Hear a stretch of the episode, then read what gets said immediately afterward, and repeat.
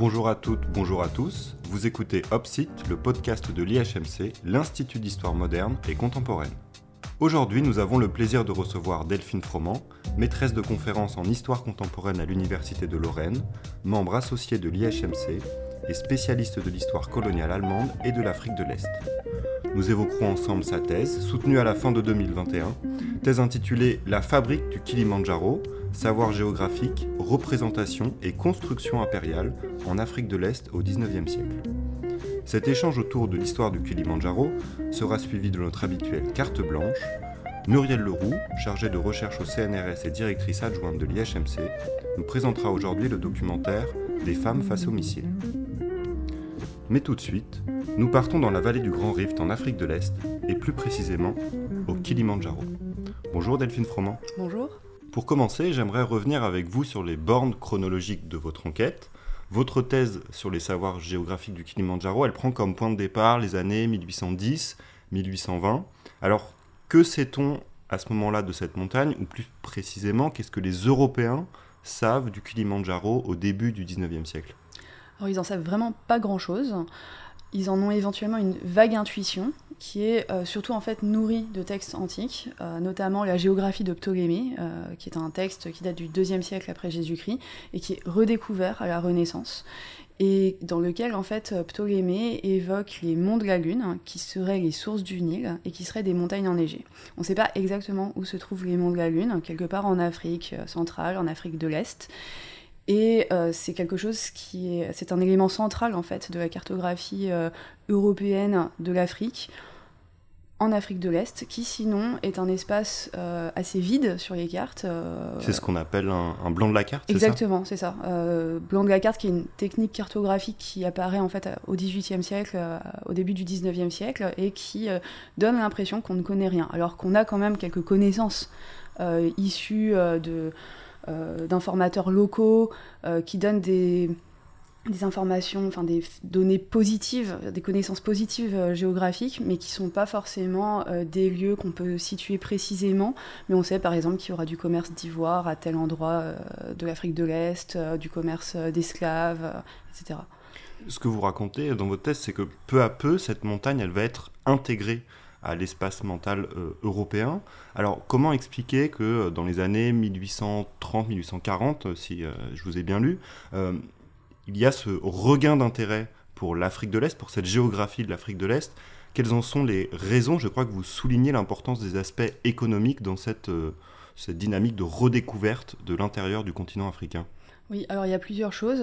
il y a à la fois des aspects économiques qui sont d'ordre euh, européens et aussi euh, plutôt locaux. Alors pour ce qui est des Européens, en fait, les Britanniques sont euh, de plus en plus présents avec la Compagnie orientale des Indes dans, la péninsule indienne et voient en fait l'Afrique de l'Est comme un marché qui pourrait être ouvert au, au, commerce entre l'Inde, entre la péninsule indienne et l'Afrique de l'Est. Et du coup, ils envisagent de, il commence à envoyer des euh, missions d'investigation pour connaître un petit peu mieux cette région. Mais ça se euh, réduit surtout en fait à la connaissance littorale de l'Afrique de l'Est, sachant que les Portugais qui ont aussi euh, été présents dans la région depuis l'époque moderne ont aussi donné quelques connaissances, mais à nouveau que des littoraux en Europe sur l'Afrique de l'Est. Donc ça, c'est disons le côté un peu européen de cet intérêt pour l'Afrique de l'Est. Et dans le même temps, au début du 19e siècle, la côte est-africaine commence à être euh, euh, colonisée par le sultanat d'Oman, qui euh, du coup investit de plus en plus, alors déjà l'archipel de Zanzibar et surtout la côte avec des commerçants arabes qui vont commencer à prendre en charge un commerce transcaravanier qui va aller de la côte de l'océan Indien jusqu'à la région des Grands Lacs et qui va notamment transiter par le Kilimandjaro qui est une une région euh, particulièrement fertile, riche en ressources, euh, notamment pour se réapprovisionner pour les caravanes. Et du coup, c'est une des étapes importantes sur ce, réseau qui maille l'Afrique de l'Est. Ce, commerce caravanier, il, est très important parce que vous soulignez comment les, les, missionnaires européens vont essayer de s'appuyer sur ce réseau caravanier pour établir une chaîne de stations missionnaires qui irait de l'Afrique de l'Est à l'Afrique de l'Ouest, c'est ça? Exactement. En fait, euh, les missionnaires euh, se sont longtemps concentrés en fait sur l'Éthiopie, euh, plus au nord, pour tenter une évangélisation dans cette région. Et certains missionnaires qui appartiennent à la Church Missionary Society, donc Ludwig Krapf et Johannes Rebmann, vont se rendre compte qu'il y a des grosses difficultés à évangéliser dans cette région et vont essayer plus au sud et s'installer à Mombasa.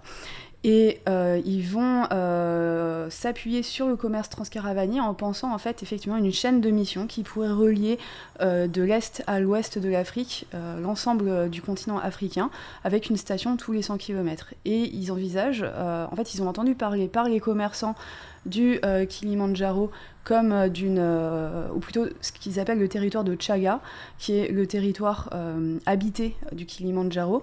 Ils vont en entendre parler et se dire que ça pourrait être une des premières étapes de cette fameuse chaîne. Et c'est, euh, en plus de ça, vont se greffer en fait des, des histoires qu'ils trouvent un peu euh, étranges autour du Kilimandjaro. Ils vont entendre parler de cette montagne, euh, ou plutôt de Chaga, comme d'une, où il y aurait une montagne qui serait recouverte d'or, d'ivoire, qui disparaîtrait, qui réapparaîtrait, etc.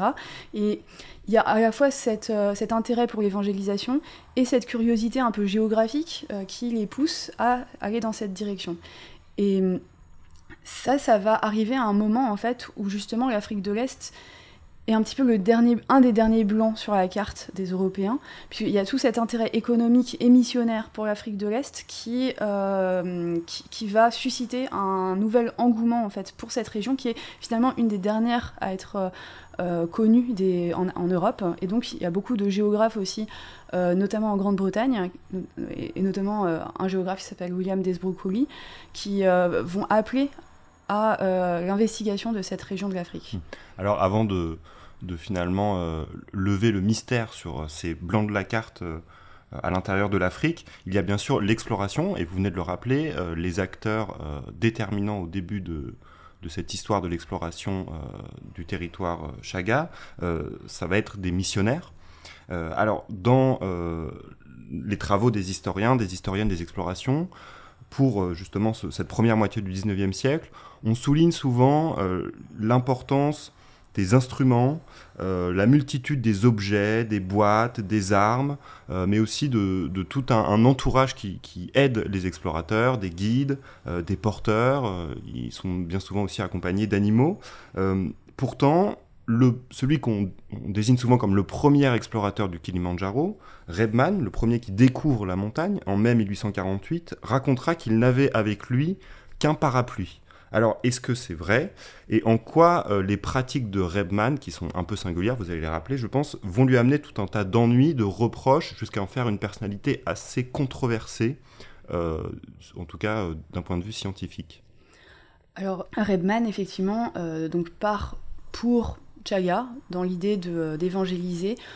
Euh, et il part donc en, avril-mai 1848 et voit le Kilimandjaro pour la première fois euh, à ce moment-là et en rapporte une première description en Europe dans un récit qui publié fait euh, une dizaine de pages et dans lequel il se concentre en fait surtout sur les populations qu'il rencontre et où il décrit de manière assez sommaire en fait les paysages.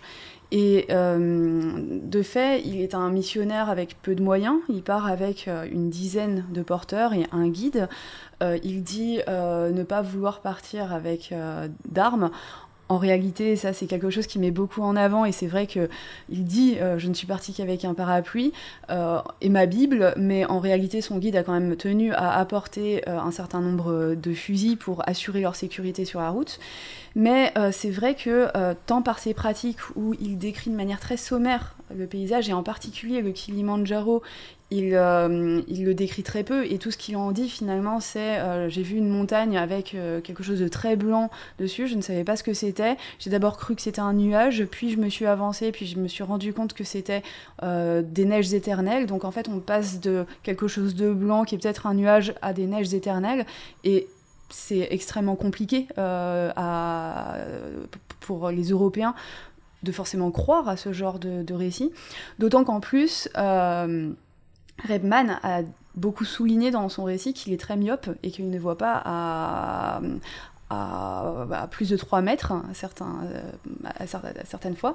Et donc, du coup, euh, c'est le fait qu'il ne voyage pas avec un instrument, encore une fois, seulement une Bible, son parapluie et une paire de bottes, euh, qu'il euh, décrive sommairement comme ça les paysages et qu'en plus, il ne fasse pas l'effort de, de, vraiment expliquer pourquoi ce sont des neiges éternelles pas parce qu'en fait il ne fait pas l'effort, mais parce qu'en fait c'est pas son but, il ne cherche pas à faire œuvre de géographe, et eh bien son récit qui va être publié en 1849 euh, en Europe va être complètement discrédité par des géographes de cabinet qui eux ont une approche complètement différente des connaissances géographiques et de leur présentation, de leur diffusion.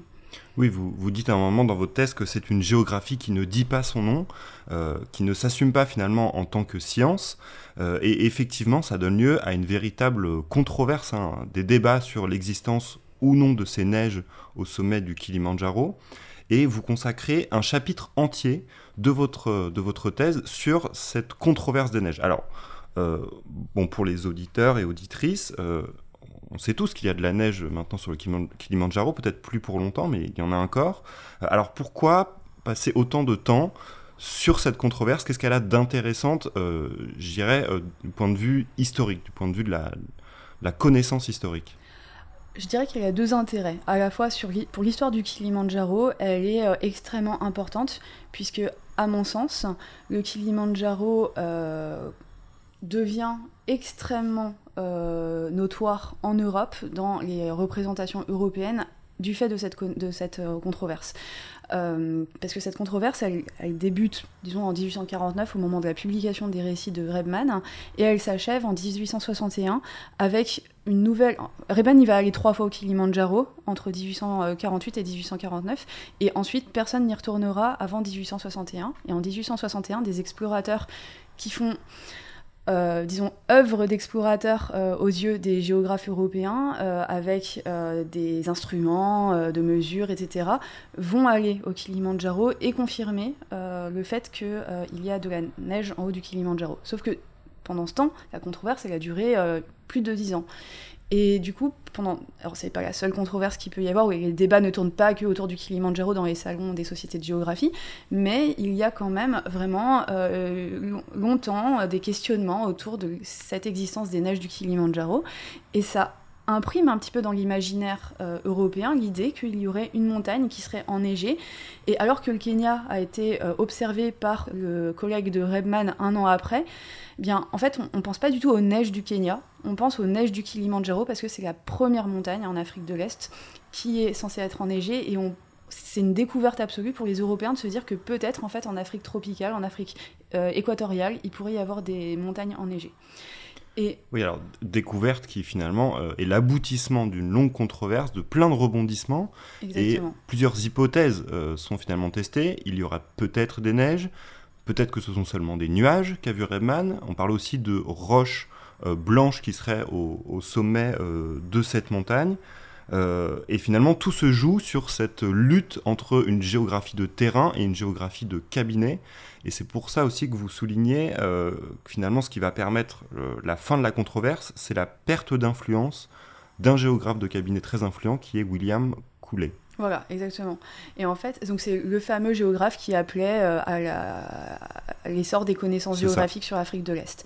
Et en fait, cette controverse, justement, et vous venez de le souligner, elle est intéressante et c'est aussi pour ça que j'y consacre autant de temps dans ma thèse, parce que, en fait, on s'interroge euh, rarement euh, sur euh, pourquoi une pourquoi une connaissance qui nous paraît si évidente a pu être discréditée pendant si longtemps. Et en fait, c'est aussi interroger l'histoire des controverses, c'est comprendre qu'est-ce qui a permis ou pas d'argumenter en faveur de telle idée ou telle autre.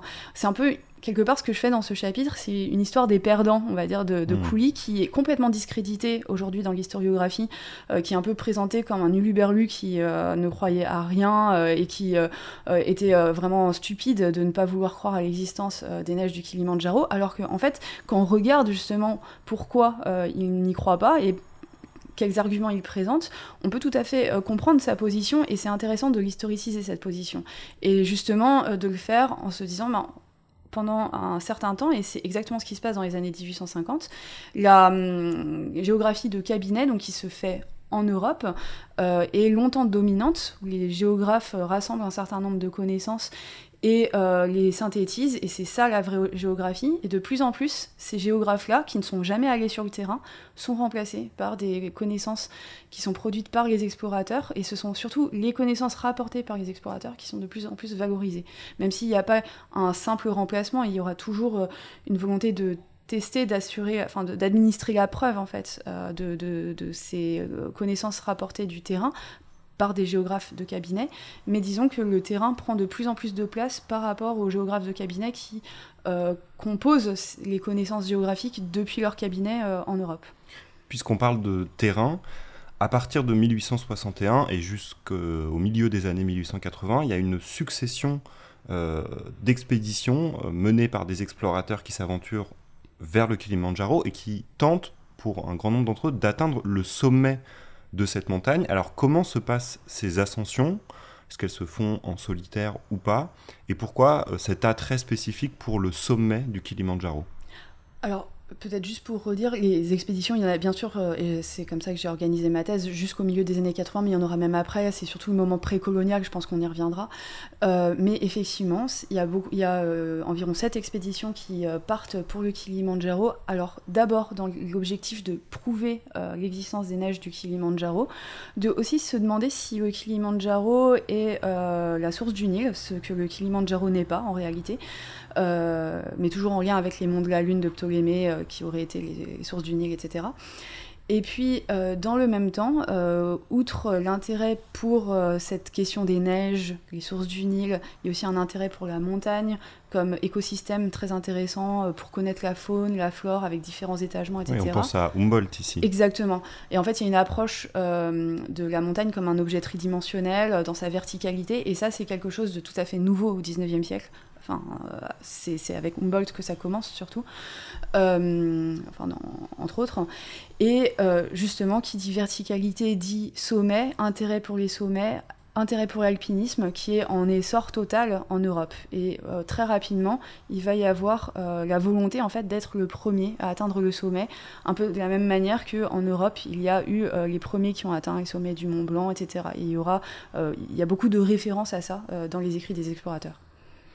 Et alors, dans ces ascensions, euh, vous, montrez bien comment les euh, Européens euh, se présentent souvent comme des héros solitaires qui affrontent les, difficultés climatiques, la fatigue, le mal de montagne pour accéder au sommet de, de, ce Kilimanjaro, mais vous montrez qu'ils sont accompagnés, qu'il y a en fait tout un tas de compagnons obscurs qui euh, aident euh, ces, explorateurs, ces aventuriers. Alors, qui sont ces compagnons? Est-ce que vous pouvez nous les présenter Et aussi nous, nous dire un peu le, comment ils co-construisent les connaissances sur le Kilimandjaro avec les Européens? Alors, ça sera difficile de faire une typologie fidèle aux réalités qui sont très complexes, hein, mais en gros, il y aurait les guides qui accompagnent les, les explorateurs, hein, leurs porteurs, qui euh, peuvent à la fois faire office de, donc de porteurs, mais aussi de cuisiniers, d'interprètes, etc. Il y a aussi les informateurs euh, locaux qui, enfin, qui sont en fait des, des acteurs euh, qui peuvent être des hommes, des femmes, jeunes, vieux, qui croisent sur la route. aussi les, les habitants qui vivent sur les pentes sud et est du Kilimandjaro, qui sont appelés les Chagas par euh, les explorateurs, et qui donnent des informations sur euh, le Kilimandjaro ou sur la région de manière générale et euh, qui peuvent parfois tracer au sol des cartes euh, et euh, qui donc ainsi participent à la fois à la mise en place des expéditions, à leur bon déroulement, ou au contraire d'ailleurs peuvent affecter son déroulement, être des obstacles aussi à, l'avancée de l'expédition, et qui aussi participent à la construction des savoirs des explorateurs en leur donnant des informations, notamment sur la toponymie, éventuellement ça, je l'ai moins vu, mais c'est quelque chose dans l'histoire de l'exploration qu'on voit, parfois de donner les noms des plantes, euh, le nom des animaux, euh, mais aussi des informations plus sur la géopolitique euh, de la région. donc en cela, il, il donne beaucoup d'informations aux explorateurs qui ne sont pas juste en train de faire des observations avec leurs instruments, mais qui s'appuient aussi sur ces savoirs vernaculaires. Vous évoquez ces cartes tracées sur le sol, très bel exemple de ces savoirs vernaculaires. Euh, mais il faudrait les mettre en contraste avec les cartes qui sont réalisées par les Européens une fois que les explorateurs sont revenus. Alors, est-ce que vous pouvez nous expliquer comment, euh, une fois revenus en Europe, les euh, explorateurs et surtout les géographes qui vont s'emparer des, connaissances rapportées vont finalement opérer un tri dans toutes ces informations jusqu'à euh, finalement produire un regard qui se veut objectif sur le Kilimanjaro, mais qui est un regard bien européen, qui a sa part de préjugés. En fait, euh, quand les explorateurs rentrent en Europe, ils reviennent avec des récits, euh, des choses qu'ils ont écrites, des, ont des savoirs qualitatifs, mais aussi un certain nombre de savoirs quantitatifs. les mesures astronomiques, barométriques, température, altitude, etc. Et pour le cartographe qui fait sa carte et une carte, européenne, euh, présente des faits positifs qui sont euh, des données en fait mathématiques euh, qui permettent de situer d'un point de vue rationnel sur un plan en deux dimensions un point sur la carte. Et du coup, tous les savoirs qualitatifs de l'ordre, à, part la toponymie en fait, mais qui sont euh, bah, dans cette région, euh, il y a de l'ivoire ou dans euh, tel endroit il y a des rivalités, enfin disons des, anecdotes, des choses qui sont présentées comme anecdotiques, et bien ça, ça va pas être possible de le cartographier. Et finalement, le tri qui est opéré, c'est que ce sont surtout les informations qui sont données, euh, enfin mesurées par euh, les explorateurs, euh, l'altitude, la longitude, la latitude, etc., qui vont être présentes sur, le enfin, sur les cartes du Kilimanjaro. Et tout ce qui va être connaissance de... Ben, là, il y a des, des chagas, par exemple, qui vont cueillir des fruits ou chasser à tel endroit de, de, la montagne. Ça va pas forcément être possible de le représenter d'un point de vue cartographique. Et du coup, ça va être gommé de ces cartes. Et donc, quelque part, euh, bien que les explorateurs s'appuient sur beaucoup de connaissances locales et une expérience locale et est-africaine du Kilimanjaro, elle va être très peu euh, reproduite sur les cartes. Ils tendent à effacer un peu ces, euh, savoirs obtenus avec les locaux. Alors, effort de standardisation, vous disiez, mais aussi visée utilitariste, ça, ça se voit peut-être davantage dans les récits de voyage ou dans les archives manuscrites que vous avez étudié pour votre thèse, et j'aimerais qu'on écoute une lettre d'un explorateur, Harry Hamilton Johnston, un explorateur britannique. Nous sommes le 10 juillet 1884 sur le territoire de Chaga, non loin du Kilimanjaro. Cher Lord Edmond Fitzmaurice, vous m'aviez demandé en mars dernier de vous faire part de mes impressions sur les pays visités au cours de mes voyages. Je vous envoie donc une esquisse de cet intéressant district du Kilimanjaro. Celui-ci comprend toutes les échelles de température et tous les types de climat, de la chaleur tropicale jusqu'au froid sec, du soleil éclatant aux brumes rafraîchissantes. Les averses qui tombent me rappellent l'Angleterre. Quant au paysage, je peux dire sans exagérer que je n'ai jamais rien vu d'aussi beau. Parfois, je vois les neiges éternelles, les sombres forêts, les chutes d'eau tonitruantes. Je me souviens de la Suisse. D'autres fois, quand je suis enfoncé dans la fougère, j'ai l'impression d'être dans une clairière anglaise. Le sol est déjà défriché et adapté à la culture. La main-d'œuvre est bon marché, le maïs, les patates douces, les haricots de manioc, la canne à sucre, les bananes et le miel sont disponibles en abondance. Il existe aussi une grande production locale d'ivoire. Ce pays, aussi étendu que la Suisse, et qui jouit d'un sol particulièrement fertile et d'un climat salubre, est en mesure de faire pousser n'importe quel fruit ou légume. Il est bien adapté à l'élevage. La population y est peu dense, pacifique, douée pour l'artisanat et désireuse de recevoir une instruction. Cette terre, située à peu près à mi-chemin entre les Grands Lacs et la côte, est éminemment adaptée à la colonisation européenne. Et d'ici quelques années, il ne fait pas de doute qu'elle sera soit anglaise, soit française, soit allemande. Ce qu'on voit bien dans cette source, c'est finalement que la montagne n'est pas le seul élément qui intéresse les Européens. Il y a aussi toutes les richesses euh, que peuvent fournir les, territoires aux, alentours du, Kilimanjaro? Dans quelle mesure cela va être déterminant pour la colonisation? Et surtout qui va remporter euh, finalement cette course à la conquête de ces territoires? Alors c'est tout à fait déterminant. En fait, à partir de la fin des années 70, les Allemands, parce que cette exploration euh, du Kilimanjaro entre 1861 et, le milieu des années 80, elle est surtout le fait d'Allemands et de Britanniques. Et dès la fin des années 70, les Allemands comme les Britanniques vont euh, de plus en plus appeler à euh, la colonisation du Kilimanjaro, non pas pour la symbolique de la montagne qui est un supposé déjà à cette période comme étant le plus haut sommet euh, de l'Afrique, c'est le cas avec 5895 mètres, mais euh, plutôt pour ses ressources. Et euh, là, on en a un exemple avec Johnston, qui est un des tout premiers en 1884 à appeler pour les Britanniques à la colonisation du Kilimanjaro. Et il mentionnait les Français. En réalité, les Français sont pas très présents. En revanche, euh, dès l'automne 84, on a quatre Allemands euh, menés par euh, un leader qui s'appelle Karl Peters, qui arrive avec une compagnie, la compagnie allemande de, l'Afrique orientale, qui arrive en Afrique de l'Est et qui commence à faire signer des traités de concession de territoire à des populations. Et ce territoire est placé sous la protection euh, du Reich allemand en 1885 et fonde ainsi l'Afrique orientale allemande. Et le Kilimanjaro va être un enjeu très important des rivalités britanniques et allemandes, puisque les Britanniques sont aussi très présents dans la région depuis les années 1840 et ont même mis en place euh, une forme d'impérialisme informel dans la région. Et là sont très embarrassés de voir ces nouveaux venus allemands euh, prendre comme ça euh, des territoires à leur compte et vont essayer d'empêcher les Allemands de trop étendre leur territoire. Et le Kilimanjaro va être un des territoires les plus importants dans ces rivalités.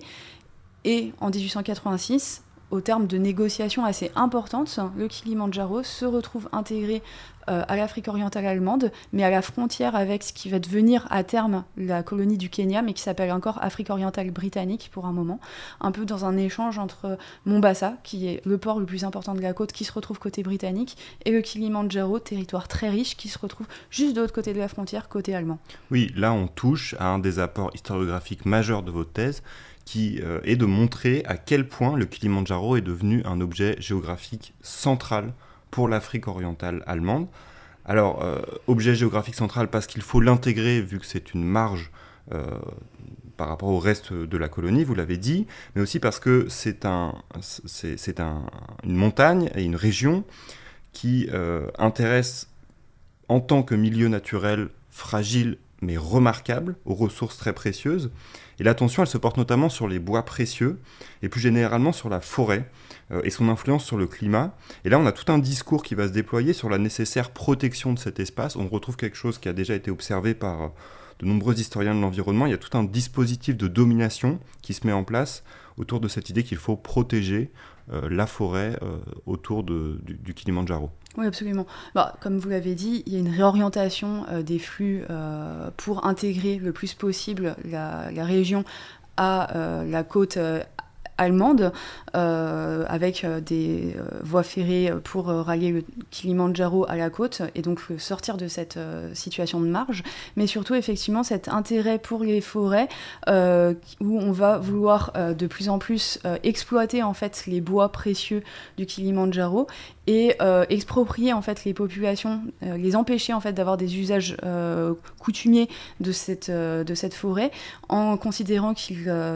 qu'ils abîment euh, qu'ils ont des usages nocifs pour l'environnement, pour en fait euh, se réserver l'exploitation euh, de cette forêt. Et donc, à partir des années, surtout 1905-1910, les Allemands vont commencer à mettre en place des réserves qui, autour de la forêt du Kilimanjaro. En fait, le Kilimanjaro est entouré par une ceinture forestière et cette ceinture forestière va peu à peu être mise en réserve.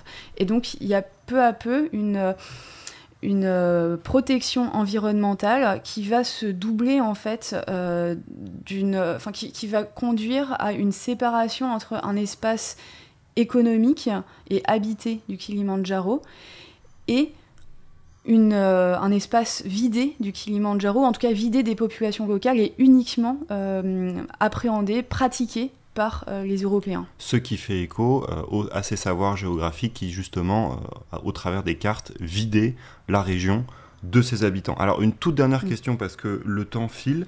Euh, vous racontez aussi comment ce Kilimandjaro, cette plus haute montagne d'Afrique, devient un emblème de la grandeur allemande et européenne. Est-ce que vous pouvez nous évoquer rapidement une ou deux pratiques euh, ou représentations qui contribuent euh, finalement à construire euh, cette symbolique du triomphe euh, des colons européens sur cet espace africain?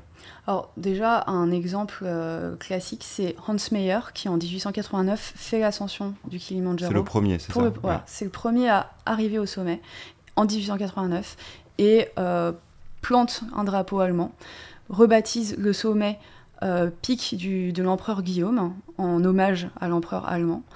Euh, rebaptise aussi après, euh, dans les années qui suivent, un certain nombre de glaciers et, de, différents aspects de la topographie d'après des figures allemandes, un petit peu pour rehausser euh, le, prestige allemand en marquant bien le fait que cette, euh, cette conquête euh, alpine du Kilimandjaro, eh ben, c'est dans la succession, euh, dans la suite de la conquête coloniale du Kilimandjaro et que la plus haute montagne d'Afrique se trouve en Allemagne. Et donc euh, ça, c'est euh, quelque chose qui va être ensuite un petit peu repris dans euh, les, euh, les dictionnaires, les encyclopédies et dans les écoles. Eh Bien, un grand merci Delphine Froment de nous avoir accordé cet échange. Maintenant, nous passons à la carte blanche. C'est Muriel Leroux qui nous présente aujourd'hui le documentaire Des femmes face au missile. Aujourd'hui, j'ai décidé de vous présenter un documentaire qui s'intitule Des femmes contre les missiles, réalisé par Sonia Gonzalez et produit par Anne Labro. Les communaux de Greenham sont situés à proximité de Newbury, à 89 km à l'ouest de Londres. Greenham Common est resté un vaste espace communal jusqu'en 1942, date où la Royal Air Force, rejointe l'année suivante par la USS Air Force, vont occuper ce lieu. Après la guerre, les Commons ne sont pas rendus aux habitants de Greenham. Mieux, cette utilisation militaire est réactivée pendant la guerre froide. Ainsi, après le départ de la France du commandement intégré de l'OTAN en 66, Greenham est choisi pour accueillir le commandement stratégique américain, celui qui gère les missiles nucléaires. En réaction au déploiement des missiles soviétiques SS-20 au milieu des années 70, les Américains, via l'OTAN, décident de déployer leurs missiles nucléaires en Europe. Greenham devient ainsi l'un des sites stratégiques. Le 27 août 1981, un groupe de personnes, majoritairement des femmes, environ 35, entame une marche de 10 jours qui les mène de Cardiff, au Pays de Galles, à Greenham, où 87 missiles Tomahawk doivent arriver. Face au silence des gouvernements et de la presse, une dizaine d'entre elles s'enchaînent aux grilles de la base militaire et décident d'installer un camp de fortune jusqu'à ce qu'elles aient obtenu gain de cause. Le mépris du politique emmené par Margaret Thatcher va alimenter leur détermination et le documentaire montre bien comment, au fil des mois et des années, des centaines de femmes de tous les âges, de tous les milieux vont rejoindre le camp et affronter des conditions de vie très difficiles, sous des tentes de fortune, sans eau, ni électricité, et sous la menace constante des assauts réguliers de la police. Certaines seront d'ailleurs emprisonnées plusieurs fois. Cette opposition prend corps, se structure et devient ce que l'on appelle aujourd'hui un camp de la paix antinucléaire, mais il est exclusivement féminin afin, nous explique-t-elle, que leur but et surtout leurs propos ne soient pas déformés par une presse majoritairement contrôlée par les hommes. Ces femmes vont parvenir à mobiliser jusqu'à 30 000 lors de manifestations qui sont non violentes et toujours très inventives. Elles sont pour certaines activistes, pour d'autres étudiantes, euh, voire femmes au foyer. D'autres essaient de concilier cette occupation et leurs activités professionnelles. Et dans ce documentaire, elles racontent comment elles ont résisté aux militaires, à la police tout au long des années 80 et comment elles ont finalement incité plus d'un million de femmes à travers le monde à faire de même. Car l'arrivée des missiles en novembre 1983 va générer un durcissement de la position du gouvernement britannique et de la police à leur égard. En dépit du harcèlement dont elles sont victimes, les femmes de Greenham vont mener des actions aussi spectaculaires que dangereuses. On les voit dans ce documentaire pénétrer dans la base, déguisées en ours en peluche, ou entamer une danse sur les silos à missiles. Au fil des années, les expulsions sont de plus en plus violentes, mais les campeuses ne cèdent pas. Une partie des médias va d'ailleurs basculer en leur faveur.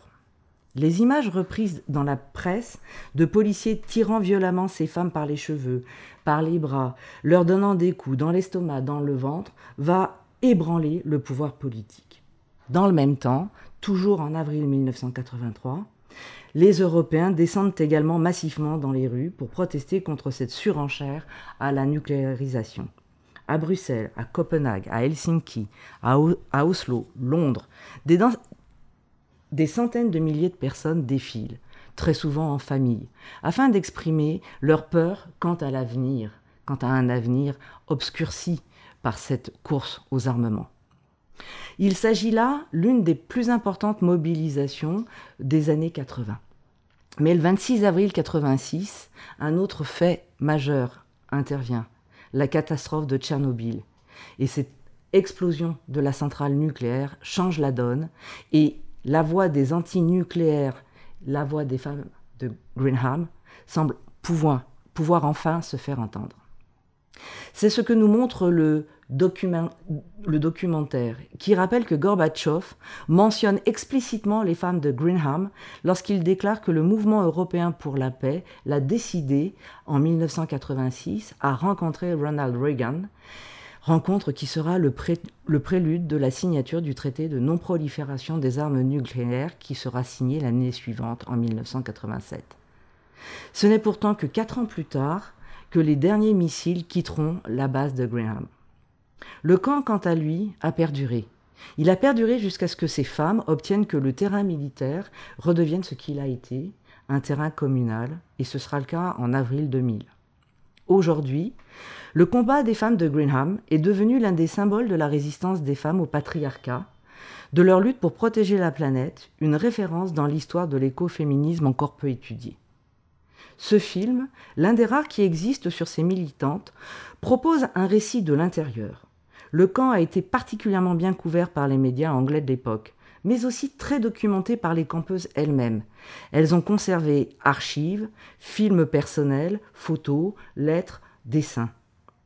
Si les militantes ont, ont, conservé des photographies personnelles, des femmes photographes et des chefs opératrices ont également filmé Graham de l'intérieur. Les médias soviétiques se sont emparés également de ces documents et de ce, militantisme, euh, passionnés qu'ils étaient par ces Anglaises et ont utilisé leur engagement politique contre les missiles américains euh, à des fins de propagande. Ce documentaire s'appuie sur des entretiens ciblés réalisés avec huit femmes qui ont été présentes à Greenham elles ont été choisies par Sonia Gonzalez pour refléter toute la diversité des femmes qui se sont associées au mouvement. Pour la plupart, c'était la première fois qu'elles protestaient, c'était le, début d'une action militante. Pour toutes, Greenham aura marqué leur vie. D'autres fois féminines complètent le récit dans ce documentaire. Celle d'une journaliste femme qui a couvert le camp pour le compte d'un journal anglais, mais aussi celle d'une des policières qui était dépêchée sur place afin de surveiller et d'informer. La bande-son de Greenham est très importante car ces femmes ont fait une grande place à la composition euh, sonore, si je puis dire. Ces chansons sont, d'après la réalisatrice, une des clés essentielles pour comprendre la force de ce mouvement écoféministe. Elles ont joué un rôle très important dans leur mobilisation, dans leur résistance. Et au cours de ce documentaire, entendre ces femmes chanter à l'unisson ces, hymnes dont elles sont les autrices, euh, leurs paroles pour combattre leur peur, se donner du courage collectivement, dénote d'une expérience unique et qui reste très émouvante.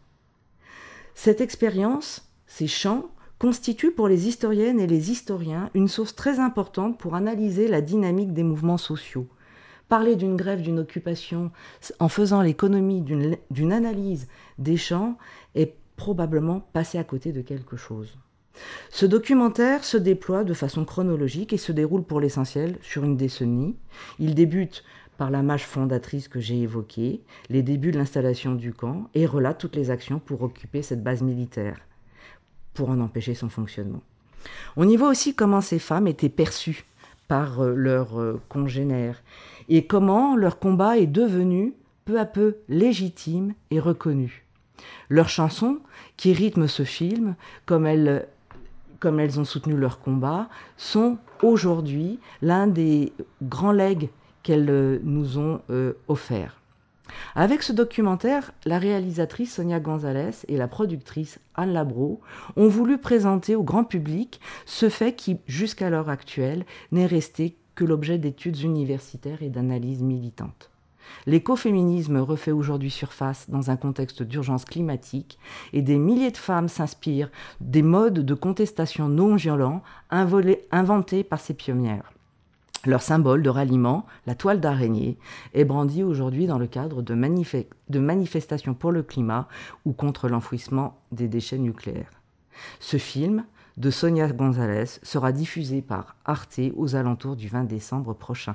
Je vous invite vivement à le regarder car il constitue, à n'en pas douter, un réel matériau pour l'histoire. Merci à toutes et à tous d'avoir écouté Opsit, le podcast de l'IHMC. Cet épisode vous était aujourd'hui présenté par Léo Becca, doctorant à l'IHMC, produit par Valentin Barrier et réalisé par Quentin Sancier. On se retrouve le mois prochain pour un nouvel épisode.